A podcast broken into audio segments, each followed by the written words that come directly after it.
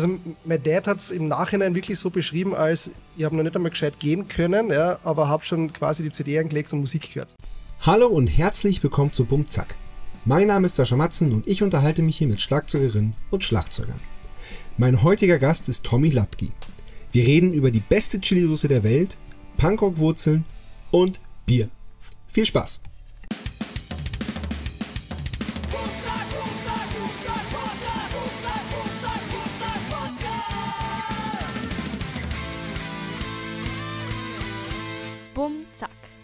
Schlagzeuger-Podcast von Sascha Matzen. Unterstützt von Tama. Moin Tommy! Servus, hallo. Ah, schön. Endlich mal wieder äh, ein Gespräch, wo man sich wirklich gegenüber sitzt und nicht in irgendeinen Bildschirm reinguckt. Ich liebe das. Ja, ich bin auch deswegen extra nach Wien gekommen, äh, weil ich mir gedacht habe, es, es, ist irgendwie netter, ja, wenn man es eh schon nicht kennen und du mich schon einladest, dass, dass wir das dann irgendwie äh, in Persona machen. Ja. Voll schön. Aber du bist nicht nur wegen mir äh, gekommen, du triffst dich eh dann noch mit, mit Leuten, oder? Ja, genau. Ich habe mir gedacht, ich, ich verbinde so einen, einen Abend einmal, ja. wenn, wenn ich wieder mal nach Wien komme, damit das ja gleich ein paar Leute abklapper und ja. genau aber ist, ist sicher netter als über Computer. Ja, fix, auf jeden Fall. Ähm, wir sitzen im Biro ähm, in der Florianigasse in Wien. Das ist das Lokal von einer ganz lieben Freundin von mir. Ganz liebe Grüße an die Leni und danke äh, für das Bereitstellen des Separés. Wir trinken mein Bumzack Bier, also mein unter Anführungszeichen Bier, das Bier, was ich mitgebracht habe. Und du hast mir schon ein Sortiment äh, von deinen Chili-Soßen beziehungsweise Chili-Schokolade beziehungsweise Barbecue-Soßen äh, gebracht. Da kommen wir natürlich auch noch drauf zu sprechen. Äh, ach, danke auf jeden Fall. Ich freue mich total. Sehr gern. Und danke auch fürs Bier. Das schmeckt echt lecker, muss ja, ich sagen. Ja, vielen Dank. Ja, das sind die letzten zwei, die es hier gibt im Biro. Da muss dringend nachgeordert werden. Ja, aber, aber ganz dringend. So Notstände, mhm. das, ist, das ist ganz schlimm. Ja. Das muss man verhindern. Furchtbar. Genau, du hast schon gesagt, du bist aus Graz hergekommen. Genau. Ähm, Pendels kommst ursprünglich aus Klagenfurt, ne? Pendels. Genau, ich habe so eine, eine Doppel-Bundeslandsbürgerschaft oder wie man das ja immer nennen mag, genau. Im Prinzip ähm, äh, arbeitstechnisch in Klagenfurt, da bin ich auch geboren und ja. in Graz wegen Freunden und Musik. Genau, wir müssen das dann eh mal einordnen. Also du bist äh, stellst Chili-Soßen her, hast damit auch äh, Preise richtig eingeheimst, bist äh, offiziell, glaube ich, Weltmeister. Genau und bin deswegen jetzt bei dir im Schlagzeuger. Nein, du bist ein hervorragender Punk-Schlagzeuger. Du bist, da habe ich gelesen im Internet, Erwachsenen-Weiterbildungsstudent und Erziehungsberater. Da kommt müsste ähm, Ja, im Prinzip, äh, ich habe Erwachsenenbildung studiert. Ja. Also ähm, in, in meinem Master, ja, also das ist quasi ein Teilbereich von Pädagogik und bin zum Glück auch schon fertig, also bin nicht mehr Student und bin jetzt hauptberuflich äh, Chili-Soßen-Produzent. Ja, geil, ja, super. Sehr gut, sehr, sehr gut. Genau, aber wir fangen wie immer ganz vorne an. Du bist so, muss, ich habe ausgerechnet, äh, wenn, ich nicht, wenn ich mich nicht ganz verrechnet habe, musst du so um 1991 herum geboren worden sein. Das ist korrekt. In Klagenfurt. Ganz genau. Genau. Und ähm, da muss man, da müssen wir jetzt natürlich darüber reden, wie man in Klagenfurt dazu kommt, vom ähm, äh, Punkrock-Schlagzeuger, Erziehungsberater und Chili-Soßenhersteller zu werden. Wie, wie war deine Kindheit? Hast du Geschwister? Ich habe eine Halbschwester, die wohnt tatsächlich in Wien. Ach, lustig. Ähm, der Altersunterschied ist aber derart groß, ja. Also der beträgt äh, über den Daumen 13 Jahre, glaube ich. Oh ja, das ist viel. Ja. ja. Und von dem her, wir sind schon in Kontakt, aber wir, ja. wir, wir aufgrund der Entfernung und allem ähm, sieht man sie jetzt nicht so oft. Ja. Okay, leider. das heißt, mit der triffst du dich dann heute nicht? Nee. Okay. genau, aber das nächste Mal wieder, versprochen. falls, falls, die Nina den Podcast äh, anhört. Ganz liebe Grüße an die Nina. ja, sehr gut. Dann, dann erzähl mal deine Kindheit. Wie, wie, wie, wie, wie wächst es sich so auf in Klagenfurt? Ja, schön. Klagenfurt ist, ist klein, hat lange Zeit so äh, um die Großstadt gekämpft mit knapp unter 100.000 EinwohnerInnen und äh, ja, im Prinzip. Mehr hat Klagenfurt nicht? Nee. Also wir sind Krass. jetzt knapp über 100.000. Ja. Ich hätte, ich hätte äh, Klagenfurt für deutlich größer geschätzt. Also Wien ist das einzig wirklich große in Österreich. Graz ja. ist ja schon eigentlich deutlich kleiner mit ja, ja. 280.000 oder so. Und ja, aber, aber so hätte ich, hätte ich Klagenfurt auch ungefähr eingeschätzt. Ja, Krass, okay. Ja, schöner Wörthersee, schöne Berge, also ja. äh, traumhafte Kindheit so in der Natur. Zum Glück äh, bin ich tatsächlich mit Punkrock großgezogen Oh, worden. herrlich. Ja, aber wenn man Wörthersee hört, ne, dann kennt man ja natürlich die Fernsehserie im Schlosshotel am Wörthersee und diese, diese wunderschöne. Und ähm, aber das, das, das äh, hast du diesen Tourismus und so diese und diese diese Romantisierung des Wörthersees und auch des Ort Klagenfurts denn, denn mitgekommen? Wobei das Schlosshotel ist auf der anderen Seite vom See, ne? Und der See ist verdammt groß. Das ist eine gute Frage. Ich glaube, das. Ich, habe nicht einmal äh, das Schlosshotel am Wörthersee jemals geschaut, dass jetzt wüsst, wo das genau Ist es wäre. nicht, äh, heißt es nicht Felden oder Fa Ja, Felden, ja, Felden. Ich glaube, das ist, ich meine, das ist in Felden. ja, das, das ist der ganz versnobte Abgrund. Also Genau. Da sollte man eigentlich äh, niemals hin. Ich war da. ich stand an der Roy Black Statue. Ja. Ach, war ein, war ein netter Urlaub. So, ein- also so ein Kurzurlaub mit der Familie. Na, es passt hier. Also es ist landschaftlich super. Felden ist halt wirklich so Etepetete ohne Ende mit Casino und Nein, wir haben auch nicht in Felden gewohnt, das konnten wir uns nicht leisten, sondern so ein bisschen komisch. ab. Aber, aber hast du als Kind so diesen Tourismus mitbekommen? Weil das wahrscheinlich die neun Wochen Sommerferien, die es in Österreich gibt. Da war es Ja, wahrscheinlich also- bummvoll, wie man so Ich schön habe sagt. tatsächlich das Privileg gehabt, dass meine Eltern, also wir haben am Stadtrand von Klagenfurt gewohnt, aber nicht auf der Wörthersee-Seite, sondern auf der anderen. Also wenn man jetzt quasi von Graz kommen würde. Ja. Ja. Und meine Großeltern haben ein Haus quasi auf einem Hügel, wo man auf den Wörthersee schaut, äh, Hm, ach, schön. gehabt. Und Boah. Und es war immer so, dass meine Eltern mich im Sommer dann für zwei Monate abgeben haben und die Ruhe gehabt haben von mir. Und, und ich habe dann dort oben quasi wirklich so mit zwei Nachbarskindern im Wald äh, gespielt, mit Bauernhof und so weiter. Und wir sind dann immer runter, fünf Minuten mit dem Auto zum, zum See quasi, ins Aha. Freibad. Und, und von dem her habe ich schon wirklich dieses Wörthersee-Sommer-Kärnten-Feeling schon gehabt. Ja. Und ich Geil. muss auch sagen, ähm, wenn man jetzt in irgendeiner Art und Weise, Patriotismus ist immer grauslich, aber äh, wenn man es zumindest auf das ausweitet, dass äh, das Land optisch schön ist, dann, ist, dann war das definitiv schön und dann könnt ihr sagen, die einzige Liebe, die ich zu meiner Heimat hätte, wäre wirklich die Natur. Ja. Ja. Ja, voll schön, voll schön. Es ist aber auch wirklich, der Wörthersee ist wirklich einfach ein besonders schöner Fleck. Ist wirklich auch, auch, auch, auch meine Frau ist Wienerin, die, ähm, die hat als Kind da auch schon Urlaube gemacht. Ähm, und die, die, ist, die liebt den Wörthersee über alles. Das ist wirklich, auch wenn du sie sagst, schönster Ort in, in, in, in Österreich, kommt sofort Wörthersee, sofort. Ja, verständlich. Ja. Also kann ich, kann ich durchaus nachvollziehen. Und mich wundert es ja tatsächlich dann immer, wenn ich habe schon mit sehr vielen äh, Leuten aus Deutschland, wenn ich auf Tour war oder so geredet und die dann sagen, ah, Kärnten, das kenne ich ja, da fahren wir immer auf Urlaub hin zum Klobeiner See, wo ich mir denke, oh Gott, ja. also für alle Nichtwissenden, die schon äh, Klagenfurt oder den Wörthersee nicht kennen, Klobeiner See ist wirklich so das, das äh, Klein-K-Orle von Kärnten, ja. Also furchtbar eigentlich, ja. Für mich, ja. Oh, Ich geil. denke mir immer, wieso? Wir haben einen riesengroßen, schönen Wörthersee, ja, Ja. der eh mittlerweile auch schon zugebaut ist ohne Ja. Ende, aber, Ja. aber, dann, aber dann zum Club Einer See, also das ist wirklich so Fischententeich. Keine Ahnung. Oh, sehr gut. Ähm, ja, also wenn man Wörthersee hört, hat man aber tatsächlich so ein bisschen äh, diese Idylle, dieses, ähm, diese Fernsehserie natürlich auch und dieses touristische. Du sagst aber, du bist mit Punkrock aufgewachsen. Ja, Wie kam's? durch hauptsächlich meinen Vater, natürlich, weil mein Vater halt der war, der eigentlich auch ein bisschen Musik gemacht hat, ja, er, er hat tats- tatsächlich auch Schlagzeug gespielt, ja. Ähm, ich sage mal jetzt nicht so intensiv wie ich, er hat auch seine Bands gehabt und so, aber hat das jetzt nie mit so einem Ehrgeiz verfolgt und hat halt auch von eben seiner Kindheit, Jugend, ins Erwachsenenalter halt äh, schon immer viel Musik gehört und hat halt mich definitiv mit äh, Punkrock großgezogen. Also ich kann behaupten, ich habe das Lied Fürstenfeld zum Beispiel jetzt als äh, Beispiel eines österreichischen Austropop-Hits, glaube ich, erst mit 15 Jahren kennengelernt. Ja. krass. Und darauf bin ich richtig stolz. Ja, kann es auch sein. Aber ähm, wa- was war denn das für, für, für Punkrock? Was war denn so deine, deine, deine, man hat ja so, so, äh, so, so eine erste musikalische Erinnerung, so dass man das gehört hat Ja. und, und so gecheckt hat, ach krass, das macht was mit mir. Wa- Was war, kannst du dich daran erinnern? Ja, Stranger Than Fiction von Bad Religion. ja. Oh, geil. Tatsächlich, tatsächlich, das war so eine CD, also damals war so Vinyl, glaube ich, ha- hat mein Dad auch noch gehabt, aber, aber ich kann mir jetzt hauptsächlich erinnern, dass ich da vom CD-Regal quasi äh, gesessen, gehockt gekrabbelt bin, wie auch immer. Also es war wirklich mit drei oder vier.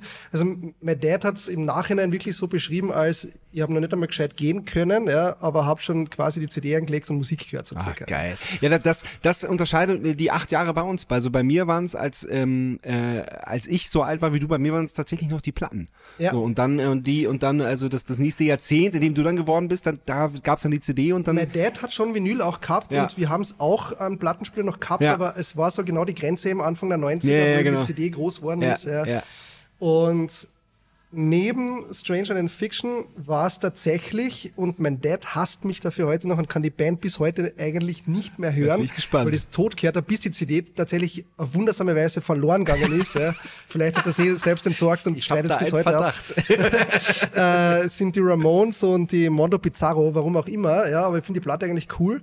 Und äh, die CD ist so lange gerannt, bis sie verloren gegangen ist. Echt? Ja. Und dein, dein Vater mag als, als Punkrock-Liebhaber die Ramones nicht?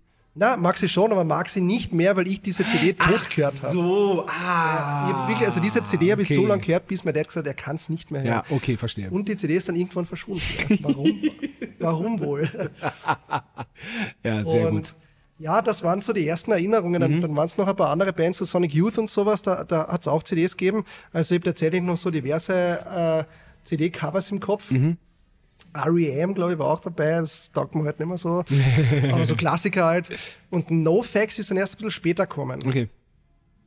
Weil das war damals, da kann ich mich erinnern, mein Dad hat mir die, die Punkin Drublic einmal vorgespielt. Ja, Mhm. und, und damals als, als ganz kleiner Bub, der halt so, so Ramones und Bad Religion gehört hat, das war so schnell und das hat, hat für mich damals noch nach Lärm geklungen. Mittlerweile ist es geil. Ja, ja, ja, absolut. Absolut. Nein, und ich meine, äh, Fat Mike ist ja auch irgendwie eine Ikone der, des Punkrocks einfach. Ja, ja, sicher, total. Ja, ja. Fat Mike's Fat Mike ist auch, ist auch sehr zu empfehlen, finde ich auch sehr gut. Und ähm, ja, ähm, die haben, der hat ja, sie haben ja auch ihren Abschied jetzt verkündet, ne? Genau, wobei das jetzt wieder so, ich glaube, jetzt doch noch nächstes Jahr noch einmal passiert. also niemand weiß so genau, weil jetzt war irgendwie so diese, die heurige Eu- Europatour war ja sehr komisch da mit äh, Fat Mike ohne Stimme. Und, Ja, ja, stimmt. Man hat, äh, man hat viel gehört und, äh, und einiges davon war nicht so gut. Ja, ich hab's, ich hab's live gesehen am Spamfest und das war eigentlich ziemlich, äh, ein ziemliches Trauergespül, wie man Mhm. so schön sagen wird in Österreich. Aber findest du, ähm, also noch kurz zur Geschichte, äh, Van Mike hat seine Stimme verloren auf Tour und NoFX lebt nun mal auch ein bisschen davon. Ja. Also er ist wirklich ein, wirklich, also man denkt das ja gar nicht, wenn man, wenn man den Typen sieht, aber das ist ja wirklich ein unfassbar guter Bassist. Ja, definitiv, ja. Und äh, der auch total, total prägend Bass spielt, was, was Punkrock angeht. Auf jeden und, Fall, ja. Und aber auch seine Stimme ist nicht zu, es, es gehört halt auch einfach zu NoFX und er hat seine Stimme verloren, aber die haben halt trotzdem gespielt und er hat dann halt auch einfach nicht gesungen. Es hat dann halt irgendwer gesungen oder niemand hat gesungen und die haben halt dann irgendwie statt 50 Minuten 30 gespielt oder 20, je nach Laune halt und sind dann halt von der Bühne gegangen. Dann ist halt die Frage, ist das Punkrock, das zu machen und das so durchzuziehen oder sollte man dann lieber sagen, ey Leute, es tut uns leid, wir sind krank, es geht halt nicht in, in der Qualität, die wir, die wir, die ihr gewohnt seid, dann lassen wir es lieber. Wa- Was ist der richtige Weg?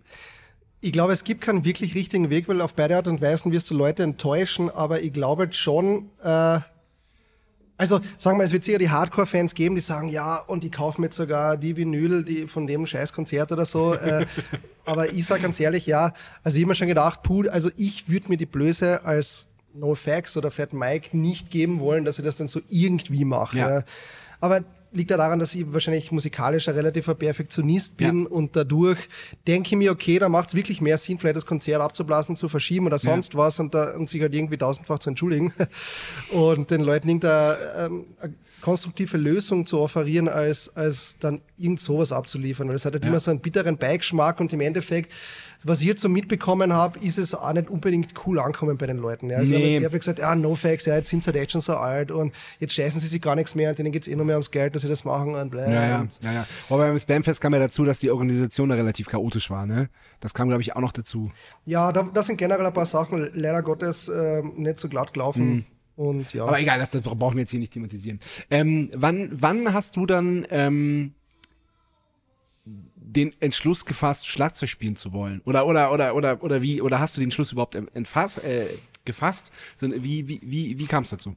Ähm, ich glaube, ich habe den Entschluss schon gefasst, aber wir waren noch relativ jung und meine Eltern haben mich dann eigentlich eine Spur weiter dazu gedrängt, das zu machen, weil ich habe mir nämlich. Was hast du für ähm, coole Eltern? ich, ich habe äh, irgendwie angefangen, überall rumzuklopfen. Ja? Und dann irgendwann immer wieder so nach Laune das, die ganzen Kochtöpfe von meiner Mutter zu einem Drumset aufgebaut und äh, dann so, ich sage mal, das halbe Inventar an, an Holzkochlöffeln wirklich äh, kaputt gemacht. Also die vorne der Löffel, die waren dann wirklich gespalten, weil ich halt dann wirklich äh, mir aus dem äh, Ja, Drumset ich. gebaut habe. Kenn ich.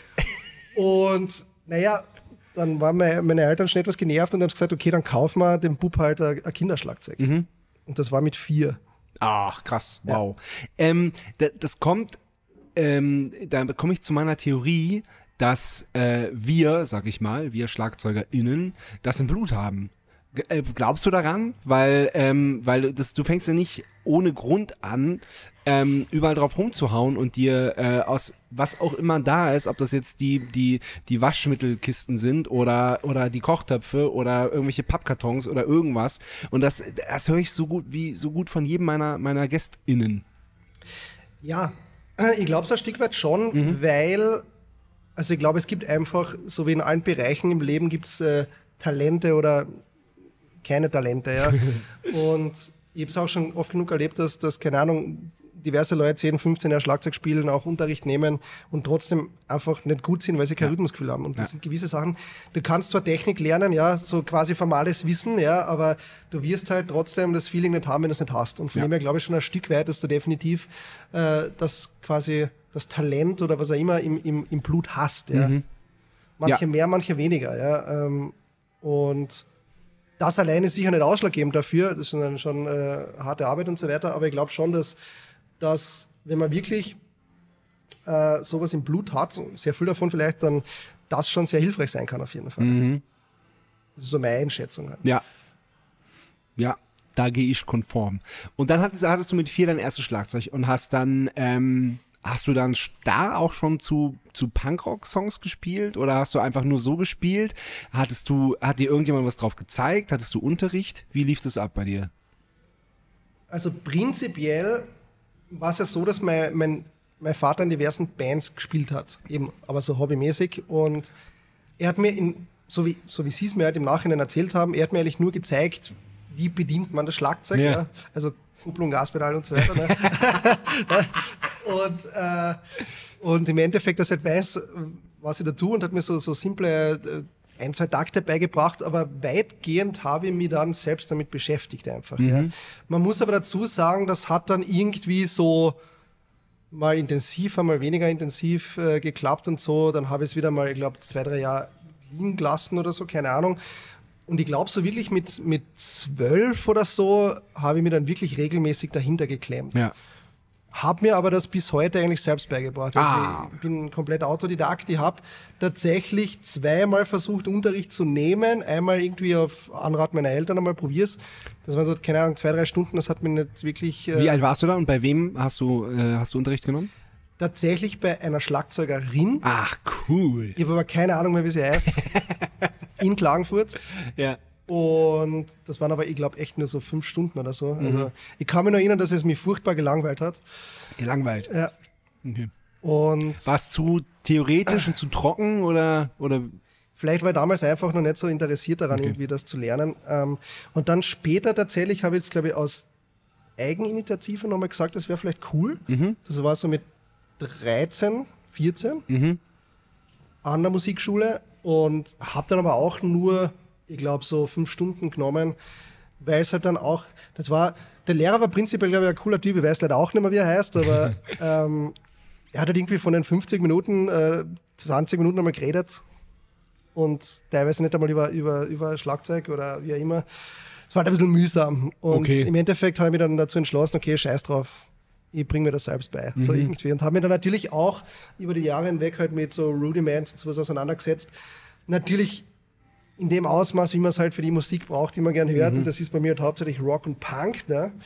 Und von dem her habe ich natürlich vieles jetzt nicht am Kasten, manches wieder schon. Ja, also, also ist, ist immer die Frage, ob man das braucht, weil ich, weil ich auch immer wieder Autodidakten hier hab im Podcast. So und ähm, ähm, du hast ja, jetzt nehme ich mal an, so die aller allerwichtigsten Grundlagen auch einfach von deinem Vater bekommt, denke ich. So, also der hat dir einmal alles gezeigt, ne? So, so Ja. ungefähr hält man den Stick, da, dann haut man da drauf, dann passiert das. So, das ist, das ist der Rhythmus, mach mal. Genau. Genau. Und es war ja dann eher so Zeitalter Anfänge von YouTube, so ich glaube Mhm. so mit 13, 14, wo ich mir dann wirklich so diverse Sachen angeschaut habe, weil es mich wirklich selbst interessiert hat. Ja. Ja.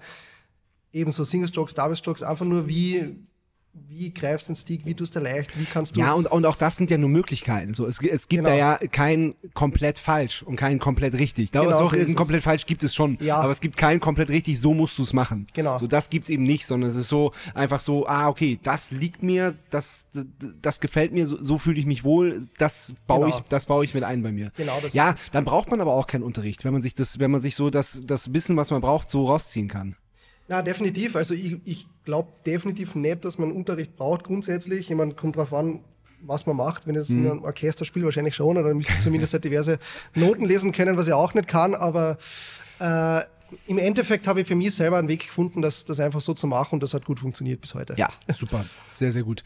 Ähm, wann hattest du deine erste Band und was war das? Meine erste Band mit, ich glaube, 14. Mhm. Das war eine Punkrock-Band. Wie ist denn die Punkrock-Szene in Klagenfurt überhaupt? Tot. Scheiße. Also damals war, damals war in Klagenfurt echt noch viel los. Ja. Ja. Und da, da fühlt man sich selbst schon oft schon so ein bisschen alt irgendwie, wenn man, wenn man drüber redet. Ja, also wo wir noch in die Schule gegangen sind. Aber da war es halt wirklich noch so, da, da hast du Flyer ausgedrückt. Das wird gedruckt. nicht besser, Ja. in, also, in, in, Also- in acht Jahren, also ich bin ja acht Jahre älter als du, es wird nicht besser. Ja. ähm, es war halt echt so, aber das sind, das sind teilweise noch ähm, Klassenkolleginnen, die, die nicht einmal auf die Show kommen sind, freiwillig Flyer verteilen gegangen in der Stadt für, für diese Shows, die wir organisiert Geil. haben mit drei Ach, Euro toll. Eintritt Ja, und so. Ja. ja. Und da waren aber dann echt teilweise 200 Leute oder so. Ja. Und, da, und heutzutage gehen die Kids halt lieber in die Disco und hören irgendeine Kackmucke oft einmal, ja, leider. Ja, aber ist das der Grund, warum es, also es ist ja nicht nur im Punkrock so, es gibt ja generell einfach immer weniger Bands. Ist das der Grund dafür? Ähm, schwer zu sagen. Also ich glaube schon, dass irgendwo das Interesse vielleicht nicht mehr so unbedingt am Instrument liegt. Ja. Ich meine, klar, weil Mucke auch die letzten Jahre Musik generell sehr in, ins Elektronische gegangen ist. Ne? Ja, das ist es ja, genau, genau, das ist es ja. Ich meine, es äh, darf man gar nicht verfluchen, ne? Ist natürlich auch geil, wenn, wenn, wenn jemand sich an den Rechner setzt und mit einem Mikrofon, was total geil ist, daraus setzt. Gibt unfassbar tolle Beispiele. The Streets zum Beispiel, die, die, die ersten beiden Platten im Wohnzimmer aufgenommen, sind, sind absolut bahnbrechend, finde ich. Ja, äh, ich finde, ich find, der teilweise wirklich auch ähm, zum Beispiel Daft Punk oder so finde ich Weltklasse. Ja, also, unbedingt. aber halt auch interessant, weil sie ja dann teilweise StudiomusikerInnen haben, die halt das dann auch wirklich einspielen. Die Drums letzte Platte, ja. Ja, die letzte Platte, das ist absolut- Memories ja, ist absoluter Wahnsinn. Ja. Absoluter Wahnsinn. Unfassbar. Das ist, und da haben sie es wirklich nochmal auf ein neues Level Ja. gebracht, weil sie elektronische Musik mit den besten Musikern, die es dafür gibt auf der Welt, einfach Voll. haben entstehen lassen. Magst du jetzt richtig alt fühlen? Die ist zehn Jahre alt. Oh, ich weiß nicht. ich habe sie gerade gehört. Oh. Ja, auf Ja. Platte. Ja, ich auch, ja. Auf jeden Fall. Ähm, erste Band, spannende Konstellation, Punkrock-Band, ganz klar. Ähm, Gitarre, wir haben zuerst keinen Bassisten oder keine Bassistin gehabt. Ja. Ähm, deswegen waren es einfach Gitarre, Gitarre, Geige und Schlagzeug. Äh, Geigenspielerin haben wir gehabt, die Martha. Und wir haben halt so, es war, dadurch hat es einen, einen Folk-Touch gehabt, obwohl Ja. ich eigentlich Flogging Molly und, die, und diese ganzen Folk-Punk-Bands, ich hasse es bis heute. Ja. Also es ist etwas, die sind zwar unfassbar cool, teilweise live, aber das ist einfach, mir geht es nur furchtbar auf die Nerven. Mir, mir auch. Ähm, ich liebe aber die Pokes zum Beispiel. Und man sagt ja, dass so, Ja, ähm, dass so äh, Dubliners, Dubliners oder wie auch immer die ausgesprochen dann Pokes, dann Flogging Molly. Aber bei Flogging Molly bin ich einfach raus. Also Dub. Dubliners, Pokes liebe ich über alles, aber Flogging Molly verstehe ich nicht. Ja, bei mir ist es so, also das Horror-Line-Up für, für so ein ähm, Festival wäre so Flogging Molly mit Dropkick Murphys und das Rausschmeißer noch die Real McKenzies oder so. Also dann, dann muss ich mich wirklich vor der Bühne straight suizidieren. Ja. Ich lasse das mal unkommentiert. ähm, aber ja, super interessante Konstellation. Aber war es das, weil, weil ihr vier euch dann so gefunden habt und euch bei der Musik einigermaßen einig wart? Ja, also wir waren gute Freunde, ähm, gute Freundinnen halt vom Fortgehen und so weiter Ja. und, und damals so eine Clique. Also da hat ja, da hat ja gefühlt jede dritte Person Musik gemacht irgendwie Oh, oder zumindest ein Instrument wie eine tolle Spiel Zeit. probiert. Ja. Und von dem her, ähm, ja, haben wir dann einfach so Kamikaze Punkrock gemacht und mit dem wunderschönen Namen Egge Schegedre. Prost auf Ungarisch, das ist circa auf 90% aller Flyer falsch drauf gestanden, weil es niemand schreiben hat können. Und äh, damals noch bei ersten Band-Contests oder so war es auch immer sehr lustig, ähm, wenn wir dann angesagt worden sind, Ja. weil das war halt für jede Moderatorin äh, Was war das Lustigste, wie, ihr genannt worden seid? Dreh, Eck, keine Ahnung und ja, und die Band, keine Ahnung, äh, kann ich nicht aussprechen. Das geht einmal, das geht alles noch. Wir sind einmal als Revolverheld angesagt worden. Puh, das ist harter Tobak. Ja, aber wir haben es sportlich genommen. Wir sind auf die Bühne gegangen und gesagt, so, moin, unser erstes Lied heißt Scheiß auf Freunde bleiben. Ja. ja, aber geil. Ähm, ich ich, ich finde das so toll, wenn, wenn junge Menschen sich finden und zusammen Musik machen.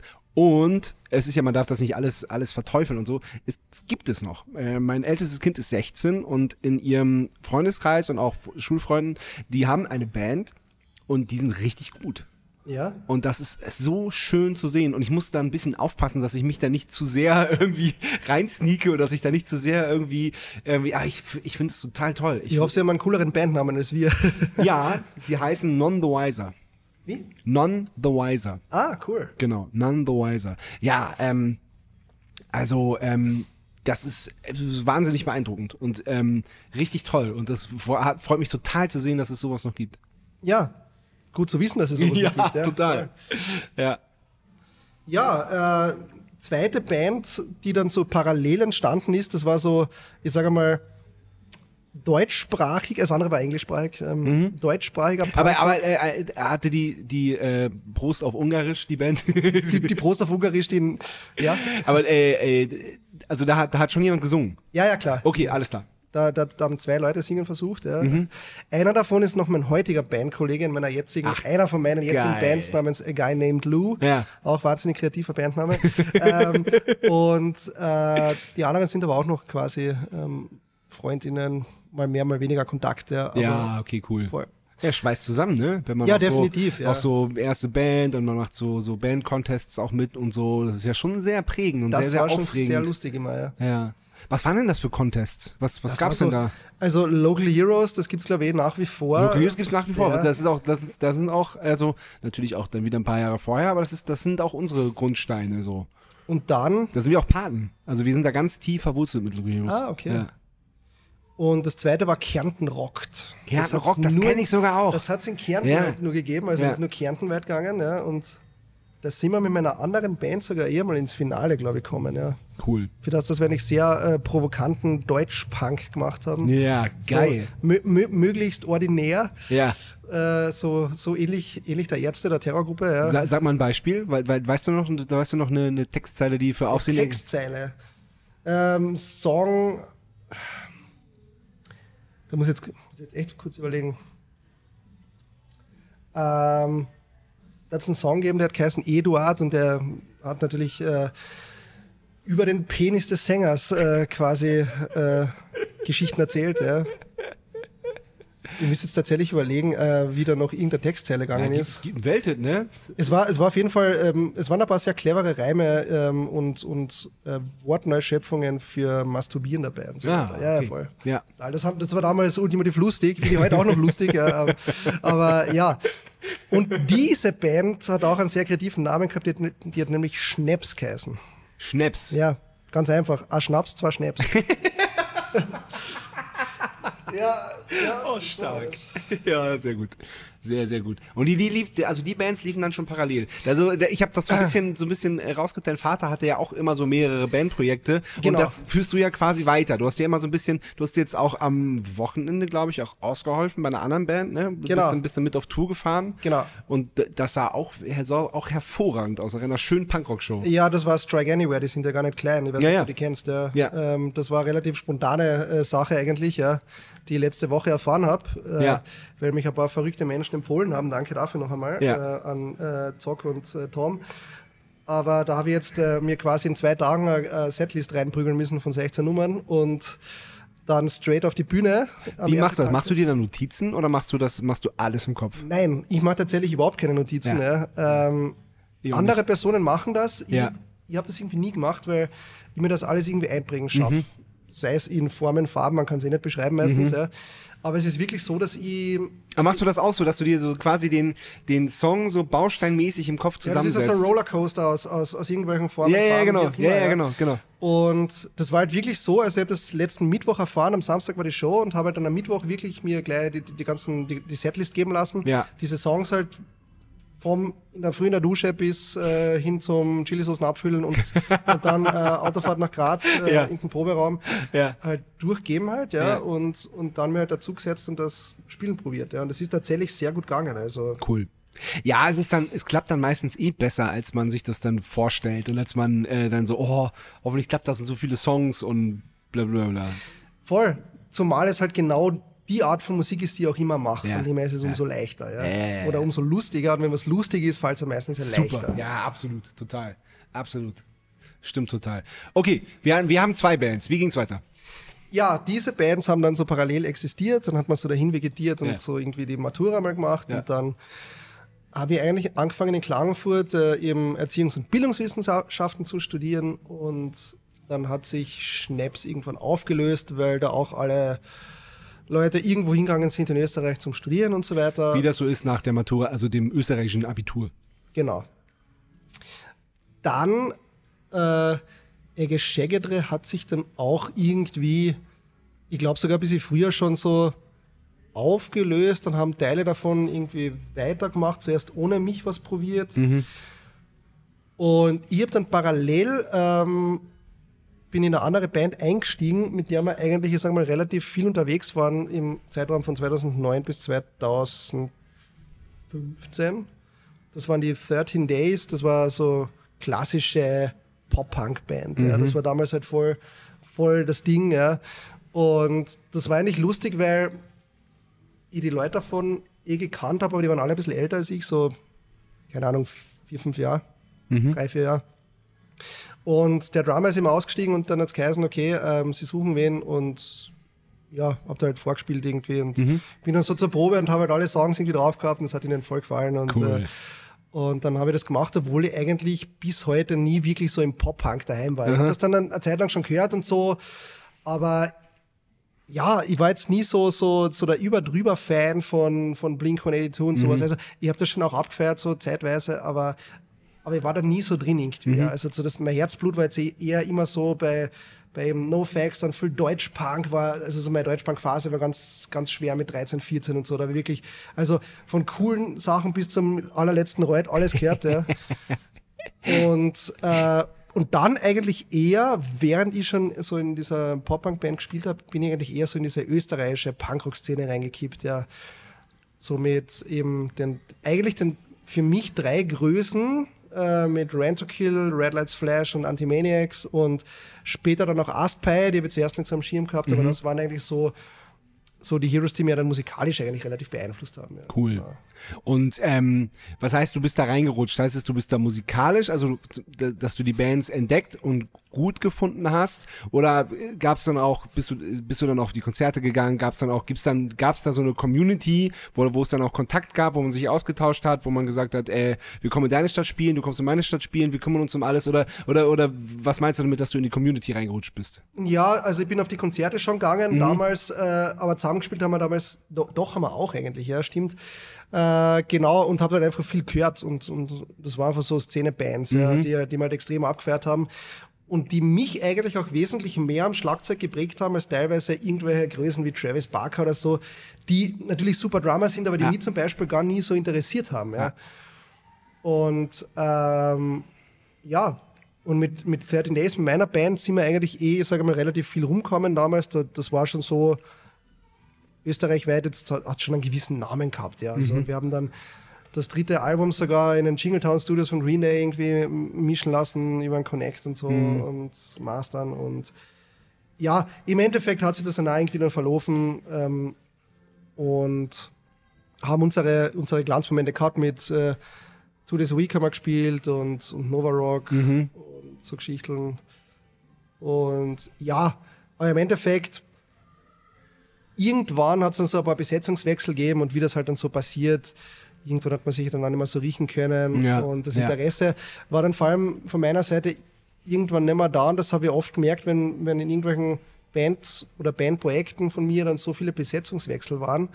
Das ist etwas, das bei mir immer so ein bisschen was ausgelöst hat, dass ich mich nie- nicht mehr so daheim gefühlt habe. Ja. Ja, ja, ja. Für mich so, so Musik machen mag ich halt wirklich mit, mit Menschen, die ich gern habe. Ja. Und, und die ich gut kenne und mit denen man irgendwie so ein, ein Gefüge bildet. Ja. Und wenn das dann irgendwann zerbricht und dann immer wieder die Person A durch die Person B, durch C, durch D ausgetauscht wird, irgendwann ha- hat das kein Herz mehr da drin. Ja. Ja, ja, verstehe ich total. Genau. Verstehe ich total, genau. Ja, voll. Voll. Okay, Studium. Studium. ja, ich habe eben mein, meinen Bachelor in Erziehungs- und Bildungswissenschaften in Klagenfurt studiert. Äh, habe mir ganze zwölf Semester dafür Zeit gelassen, also quasi doppelt so lang, wie man eigentlich es nötig haben könnte. Ja. Aber man muss dazu sagen, da habe ich halt wirklich eben gerade mit, mit den 13 Days sehr viel, äh, sehr viel Ja. gespielt, war sehr viel auf Tour und so und äh, von dem her war die Zeit perfekt genutzt. Ja. Habe dann eigentlich auch genau 2010 die A Guy Named Lou, die heute noch existieren, eine von meinen Ja. zwei Bands, äh, gegründet, eben mit meinem Kumpel von der Band, die Prost auf Ungarisch heißt, Eiger Schägere. Ja. Geil. Ach, ja, ja, genau. Und ja, geil. Äh, zwei anderen, äh, dem Jo und dem Bench, die haben vorher eine Deutsch-Punk-Band gehabt. Eigentlich für damalige Zeiten sehr, sehr gut, meines Mhm. Erachtens nach. Und die haben Reinsch geheißen, ja, die Band, die reinscheißt. Ja. Der alte Simpsons-Witz. Der alte Simpsons-Witz, Ja. genau. Ja. Und, und wir sind eben bis heute noch in der Formation unterwegs. Ach, geil, ja, das Also, ist mega. Das ist Punkrock, schön. ja. Das ist echt schön. Genau, und mit den zwei Bands war ich dann unterwegs, habe dann eben deswegen mein Studium in extra, äh, in extra länger gezogen Ja. und bin dann Das heißt, 2000 wann warst du fertig mit Studieren? 2016 war ich fertig und habe dann im Prinzip mein Masterstudium eben in Erwachsenen- und Weiterbildung in Graz begonnen. Ja, weil dann irgendwie alle nach Graz oder damals schon alle in Graz waren und so. Ja. Die, die 13 Days aus Klagenfurt waren aufgelöst und, und meine restlichen Bandkollegen waren alle in Graz und dann restlicher Freundeskreis weitgehend auch und dann bin ich halt auch rausgezogen. Ja. Okay, heißt das aber, du bist dann nach Graz gezogen, weil du das wirklich studieren wolltest oder weil alle daraus, äh, weil alle nach Graz gezogen sind und du hast dir dann halt irgendwas gesagt, ja, studiere ich halt äh, das. Also st äh, studieren wollen war bei mir nie so das Thema. Ich habe immer so gesagt, okay, äh, Pädagogik war immer das, äh, das Studium, was mich am wenigsten nicht interessiert hat. Im Endeffekt war es halt so, äh, ich habe das relativ pragmatisch gesehen. Ja, wir sind so ein titelvertrotteltes Land. Ja, also Mhm. bei uns sind ja Personen, die, die irgendeinen einen, einen Abschluss haben, leider Gottes noch immer ein bisschen mehr wert als, als Leute, die das Ja. vielleicht nicht haben im Arbeitswesen. Ja, Und ich habe mal einen Magister ohne seinen Titel angesprochen. Das, äh, das, das muss man sich erstmal erlauben. Du bist aber Schlawiner. Und im Endeffekt war es dann so, dass, ähm, ähm, dass ich dann den Master eigentlich, ja, ich, ich wollte ihn einfach machen, damit ich dann irgendwie einen Abschluss habe. Ja. Und ich habe mir in Pädagogik immer furchtbar leicht getan, weil ich mir schon immer in, generell in, in Sp- Sprechen, Schreiben, ja, Sprachen generell sehr leicht getan. Und von dem her war das für mich, also wirklich, ich habe wirklich nur das Notwendigste auf der Uni verbraucht, meistens sogar weniger als, als, als offiziell erlaubt oder so, aber ja, einfach nur, um das irgendwie runterzubiegen Mhm. und habe eigentlich dann parallel eben schon mit diesen scharfen Soßen angefangen. Das Ja, machen, das musst du erzählen. Wie kam das? Ich meine, ich, ich, ich, äh, ich pflanze auch Chili an, so für, keine Ahnung, so fünf, sechs Pflanzen pro Jahr und mache daraus so für mich und für, für meine besten Freunde auch, ähm, ja, ganz gute scharfe Soßen, meine ich so. Ja, Ja, so hast du dann wahrscheinlich auch angefangen. genau. Also im Endeffekt war es so, ähm, mich hat es irgendwie, also meine Familie ist durch einen, durch einen sehr lustigen Zufall schon relativ früh zum Schafessen gekommen. Ja? Um das vielleicht kurz irgendwie auszuholen. Ähm, und zwar, als ich im kind Kindergartenalter war, haben meine Eltern einen Erasmus-Studenten kennengelernt in Klagenfurt beim Fortgehen so. Und meine Eltern waren eigentlich bis, bis ich so, keine Ahnung, 17, 18 war noch in, oft in denselben Lokalen unterwegs und waren eigentlich ziemlich lässig drauf immer. Ja, so. Ja, cool. Und äh, es hat immer geheißen, die Lessing-Eltern vom Tommy, ja, die, die, die Tschecher da genauso wie er, da in den Lokalen. Und äh, im Endeffekt äh, war das ein Engländer mit indischen Wurzeln. Und der hat dann auch bei uns äh, zu Hause gewohnt, als dann, keine Ahnung, seine WG sich aufgelöst hat und der war dann irgendwie schon so ein guter Freund der Familie. Ja. Und der hat dann bei uns indische Currys gekocht. Ja. Du hast ja teilweise, wir sind ja, keine Ahnung, Ende der 90er sind wir noch nach, nach Tavis, nach Italien runtergefahren, äh, Käse kaufen, weil es bei uns noch keinen Italiener gegeben hat. Ja. Demnach hast du auch noch keinen Thai-Shop bei uns gehabt und so. Ja. Und da war das halt schon ein bisschen was Besonderes. Und ich habe halt eben seit ich klein bin immer gern scharf gegessen, immer Ja. viel scharf gegessen, habe natürlich alles probieren müssen, von den mildesten bis zu den höllischsten Chilischoten und Chilisoßen und ja. Und irgendwann, das war dann eigentlich so mit 24, glaube ich, oder so, oder 25, also kurz vor Ende meines Bachelorstudiums, habe ich mir dann gedacht, ja, irgendwie wäre schon lässiger, mal eine Chilisauce zu haben, die halt nach was schmeckt. Ja. Also die nicht nur wie Tabasco nach Essig schmeckt oder, oder, oder so scharf ist, dass, dass du sie nicht pur konsumieren Ja. kannst. Und dann habe ich mir eigentlich gedacht, hey, ich würde gerne mal selbst was probieren. Ja. Mhm. Da habe ich mir gedacht, okay, ich hätte gerne eine Chili-Soße, die im Prinzip fruchtig wie Chutney ist, aber scharf wie Chili-Soße. Mhm. Aber so in einem, in einem Schärfebereich, dass das Ganze in sich rund schmeckt von der Konzeption. Ja. Dass man damit halt wirklich kulinarisch arbeiten kann. Dass man es jetzt nicht nur separiert vom Essen anwendet, ja, sondern dass man das wirklich zum Dippen, zum Marinieren und keine Ahnung was verwenden kann. Ja. Dass es aber gleichzeitig schon gut scharf ist. Ja. Ja. Und das ist dann ein bisschen eskaliert. Ja, in der Tat. Im Endeffekt war es so kurz gesagt, dass ich dann im Zuge ziemlich genau mit meinem Masterstudium Beginn, ja, äh, so, ja, das, dieses Unternehmen gegründet habe. So. Aber da warst du in Graz dann. Genau. Ja.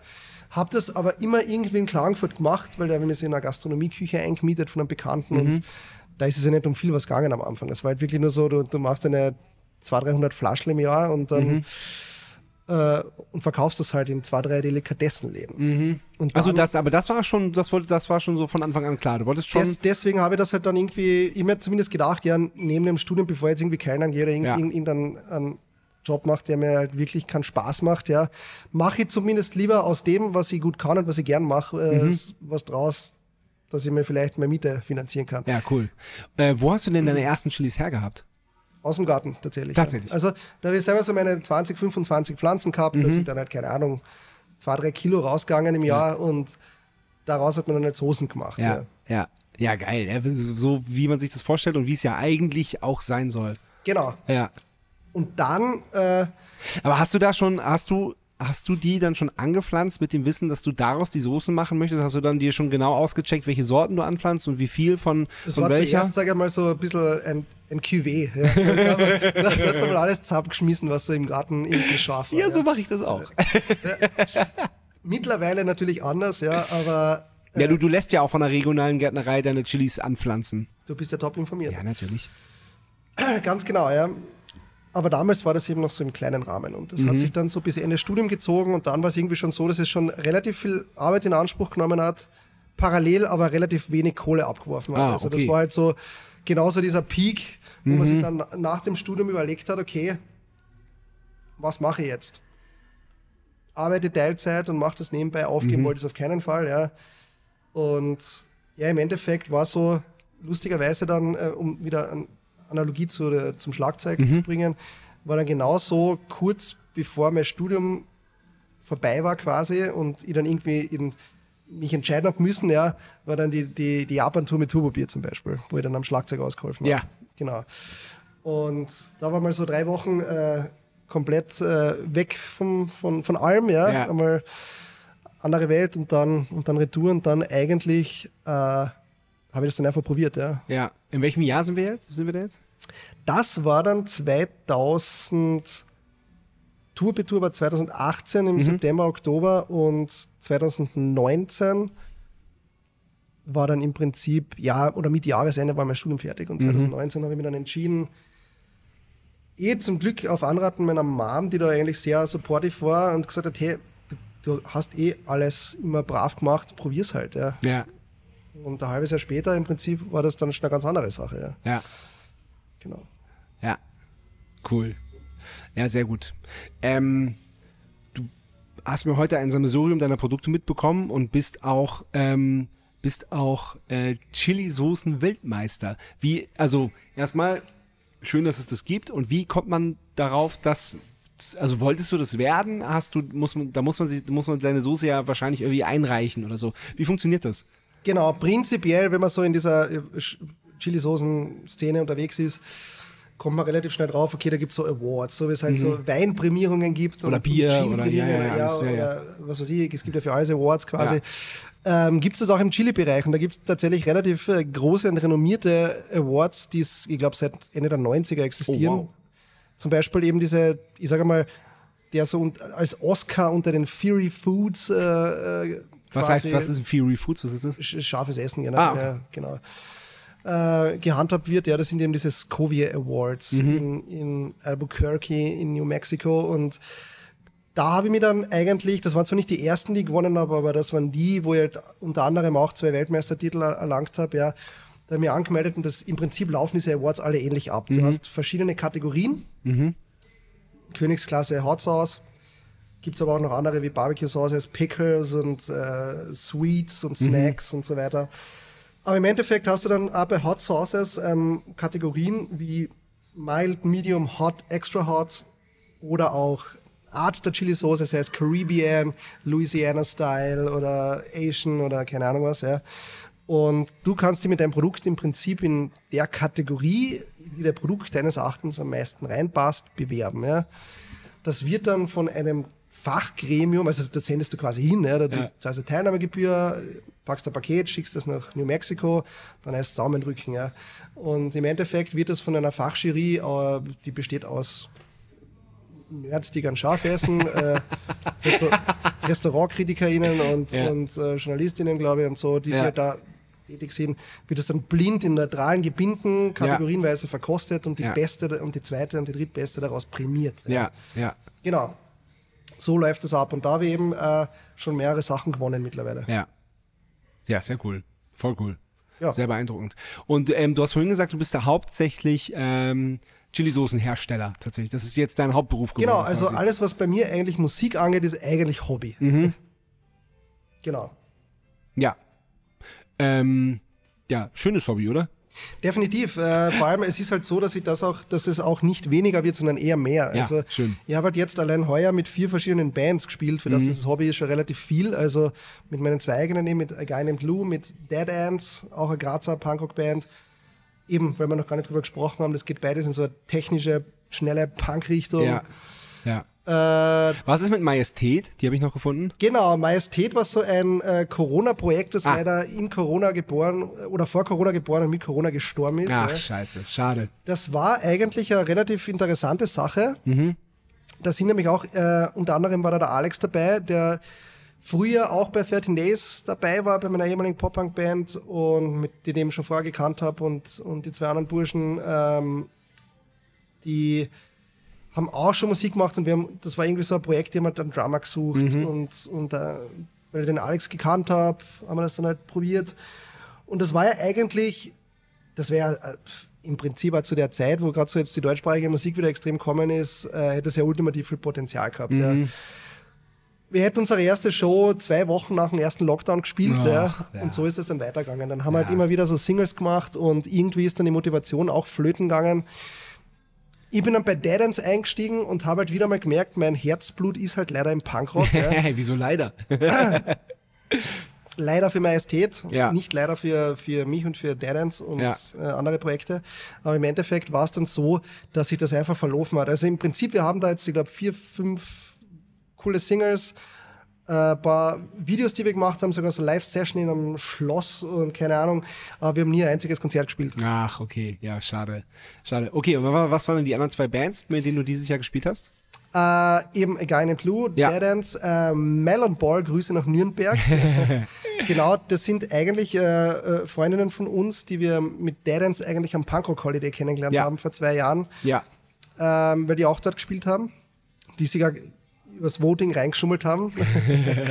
Und natürlich hat Melon Ball jeder sehr lustig gefunden, weil das ja der Signature Cocktail vom Punkrock Holiday ist. unter anderem, Ah, ah, okay. ja. ja, ja, ja. Ja, verstehe. Und äh, im Endeffekt haben wir sie dann zu unserer Release-Show äh, von, von der neuen Dead Ends-Platte, die letztes Jahr rausgekommen ist, äh, eingeladen nach Graz.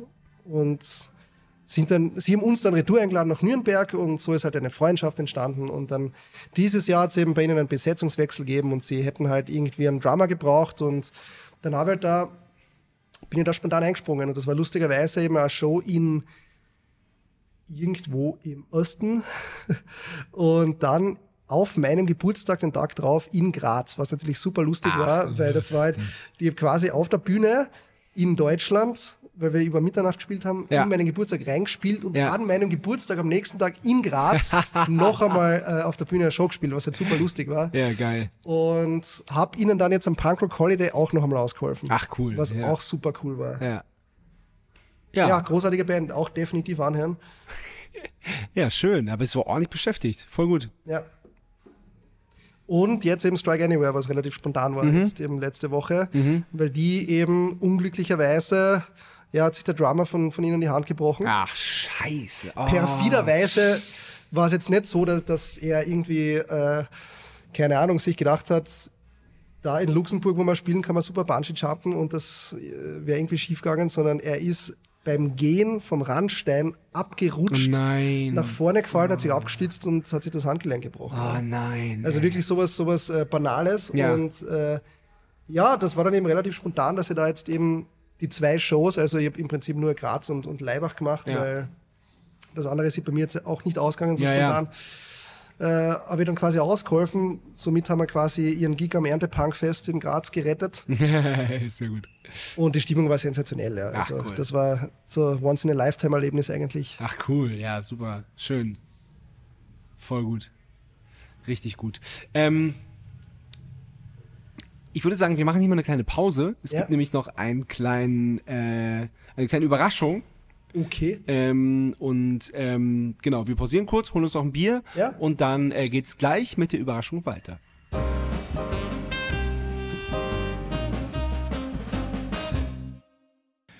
So, zurück aus der Pause. Der Überraschungsgast ist da. Ähm, normalerweise hat Sebastian Matzen eine Frage. Heute ist alles anders. Äh, die liebe Conny, ma- meine Podcast-Freundin vom, Pod vom Podcast On the Roadcast, wo ich schon zu Gast war, wo Tommy auch bald zu Gast sein wird. Spoiler Alert. Ich- Spoiler Alert.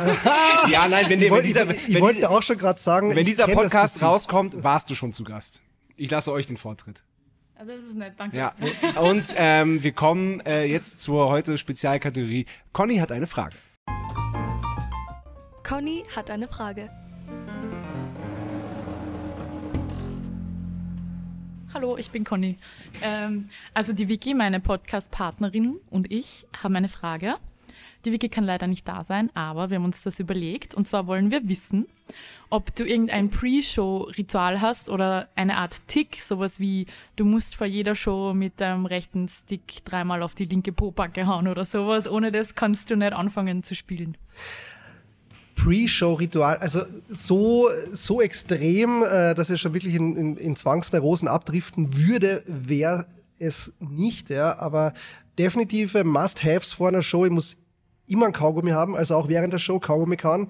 Ich bin irgendwann draufgekommen, dass äh, das bringt der Konzentration was. Ja, Kaust du dann im Rhythmus auch?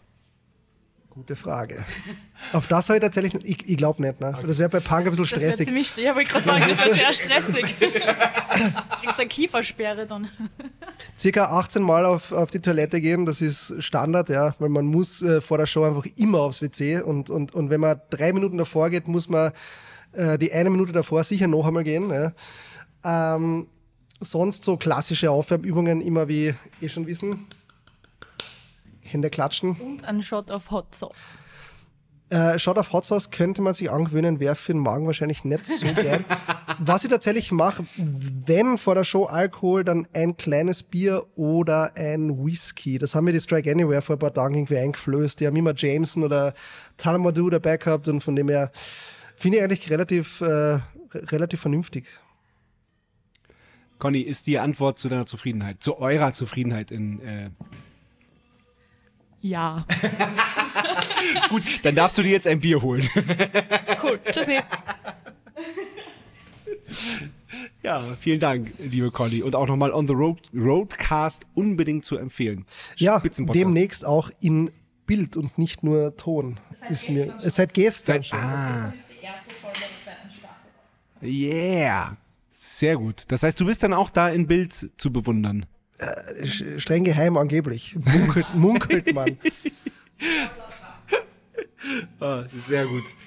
Ja, diese Ritualfrage, die bekommt man ja öfters gestellt, wir auch vor kurzem. Und ähm, wir haben das probiert, so als Band, dass man so in Kreis läuft und sich auf den Rücken klopft oder irgendwas sagt oder so. Aber wir sind uns dabei so doof vorgekommen, dass wir einfach, äh, dass wir das einfach nicht machen. Wir, Ja. wir nehmen uns in den Arm und dann gehen wir auf die Bühne.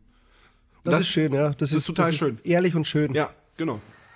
Voll. Na, also wirklich so dezidierte Rituale habe ich jetzt auch nie gehabt. Man hat schon ab und zu mal irgendeinen Einklatsch, irgendeinen Blödsinn gehabt, aber das war mir immer relativ egal. Also ich möchte einfach vor, vor der Show möglichst fokussiert sein und wenn das gelingt, dann bin ich happy. Ja. Ja, ich dachte immer früher, dass ich total mich auskoppeln muss und dass ich total bei mir sein muss und irgendwie so eine halbe Stunde, Stunde mich schon vorbereiten muss und die in die Bühnenklamotte steigen und, und, und auch in ihr es dann schon anlegen und dann noch, noch mal den ersten Song achtmal hören muss und nur für mich sein, was aber Quatsch ist. Also, ähm, wenn man das fühlt, klar, kann man das machen, wenn man das gerne möchte, aber ähm, ich genieße es auch total, ähm, so dieses Gemeinschaftsgefühl, weil eine Band ist ja eine Gang. So, man hängt zusammen ab und man lebt, man erlebt das zusammen und man ist irgendwie, man ist irgendwie so gemeinsam. Und warum soll man dann auch nicht äh, äh, außerhalb der Bühne und auch gerade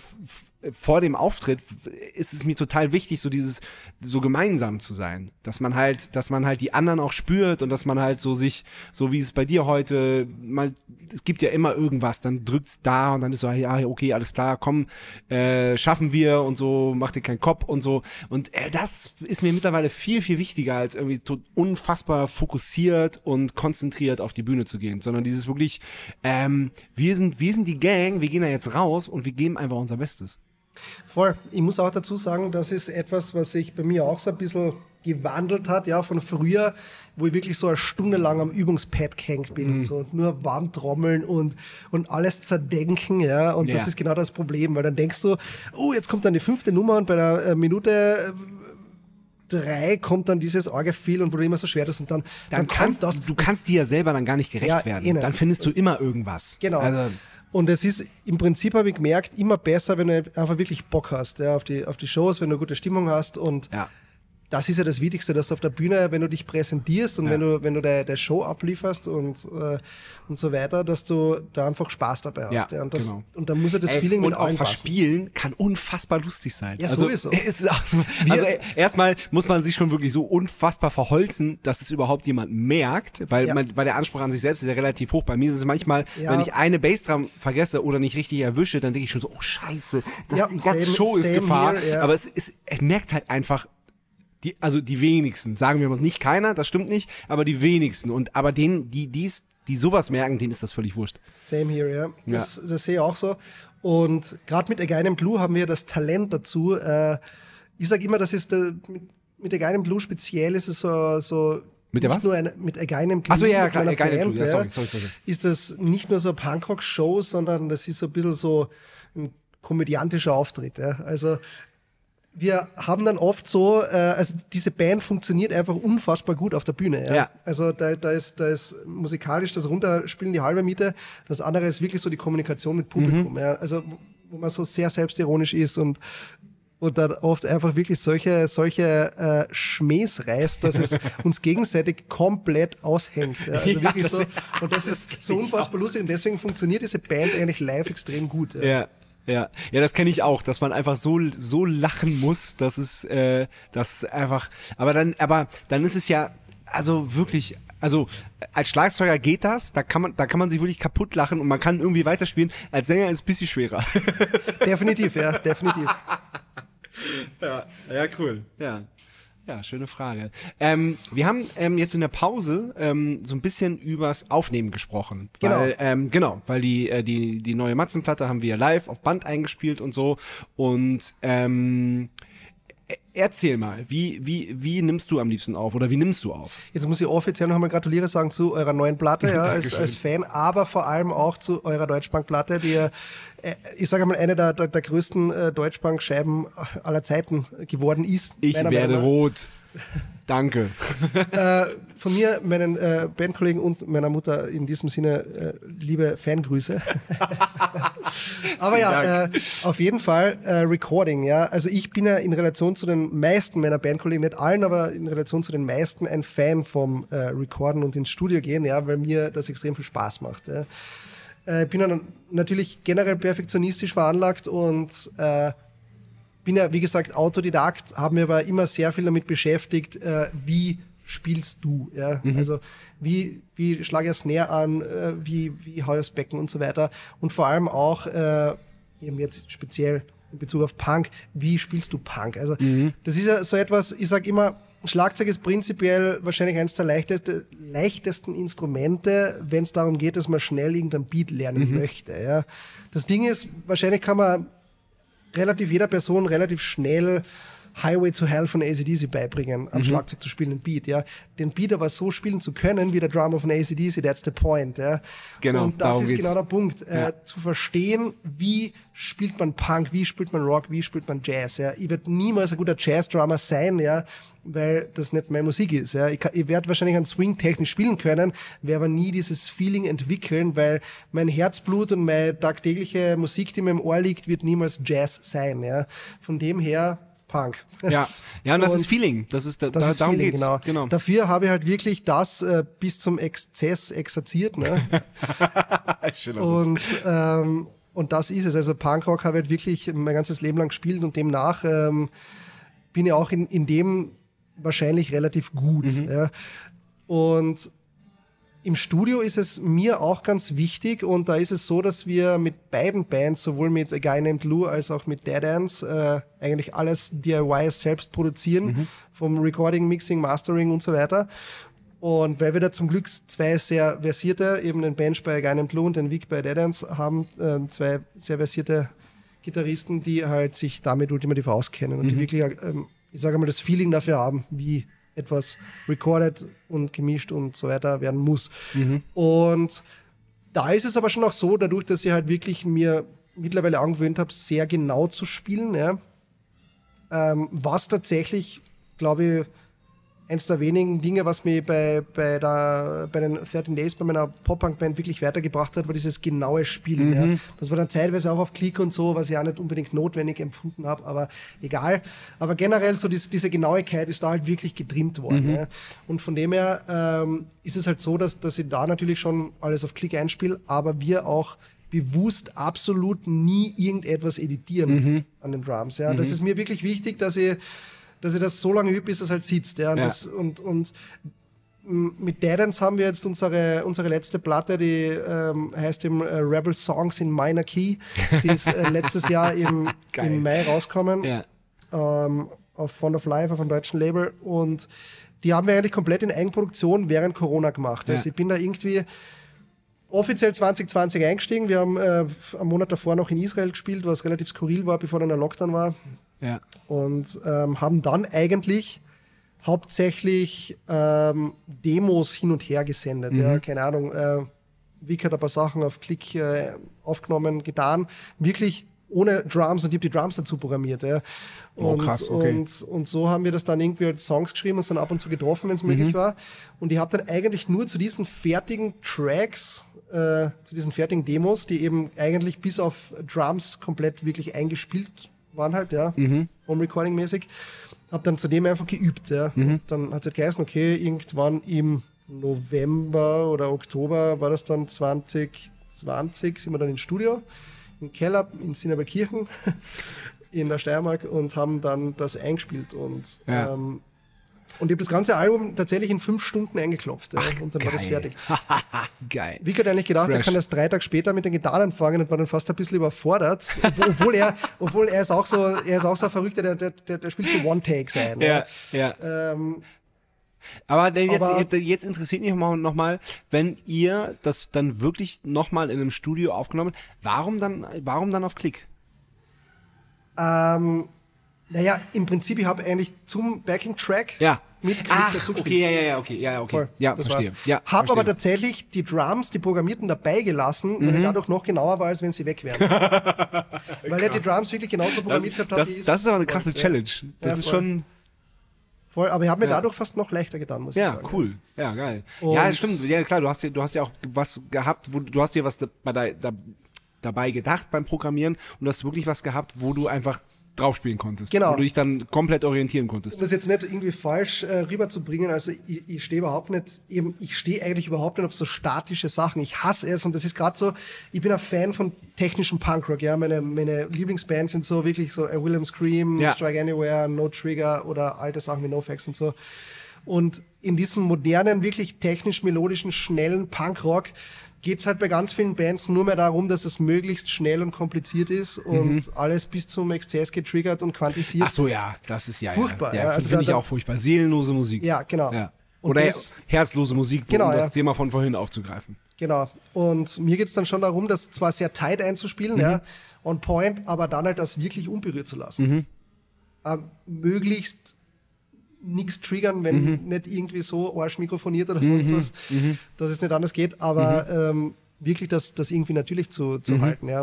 Wobei, vom Triggern bin ich ein Freund, weil es kommt immer darauf an, Ja. wie man es betreibt. Natürlich, ja, absolut. Genau. Ja, das ist ja Genau. völlig klar. Das ist Ja, ja völlig kann ja, klar. wie gesagt- es, es wird bei mir auch nicht alles getriggert. Es Ja. muss passen und es muss, muss äh, homogen sein. Genau so ist es. Ja. Genau, aber da wird ja am Spiele, Spielerischen nichts verändert. Das ist ja nur eine Soundfrage. Genau. Ja. Und es kommt da immer darauf an, wie, wie von der Intensität her, wie sehr betreibt man das Ganze. Natürlich, ja. natürlich, Eben. genau. Das geht's. Ja, ja, Im Wesentlichen as natural as possible, ne? ja, genau. To keep the rockness alive. ne? Genau, ja. Ja, das ist im Prinzip so, so die Herangehensweise. ja. Aber Ähm, live spielt ihr ohne Klick. Ja, sowieso. Ja. Also die einzige Band, bei der ähm, das natürlich machen muss, ist Turbo Beer, das ist eh klar. Aber gut, da, da, das ist ja auch schon ein halbes Theaterstück, ne? Was ja. da dann teilweise Ja, ja. passiert. Ähm, ja. Und, da, und natürlich äh, muss man ganz ehrlich sagen, bei gewissen Musikrichtungen, gerade wenn es eben auch um egal ob das jetzt irgendwelche Samplings sind, eben wie bei Turbo dass da irgendwelche äh, Ausschnitte aus Ein echter Wiener geht nicht unter eingespielt Ja. werden oder ob das jetzt ein Bei, Metal-Band bei ist, Insel muss Insel, drin hat, Insel ja. muss Insel bleiben, zum Genau. Beispiel. Ja. Da brauchst du das natürlich und da hat es auch vollkommen Ja. seine Berechtigung, aber Ja. bei, beim Punk Weißt du, was ja. mir jetzt kommt? Ja. Wir, Ähm. wir haben schon mal in der gleichen Band gespielt. Ich habe ja auch äh, offiziell bei Turbo Bier mal mitgespielt bei dem äh, Volkstheater-Ding. Da habe ich dann Wirklich? bei beiden Tagen war ich dann quasi Gast am Schlagzeug äh, bei, bei einem Lied jeweils. Bei welchem Lied? Bei ähm, ähm,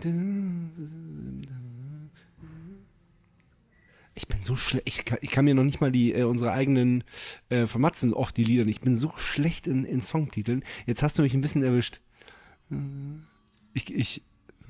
Oh, Oh je, oh je. oh je, oh je. Oh je, schlechtes Spiel. Ah, der Ausschluss der Bierpartei.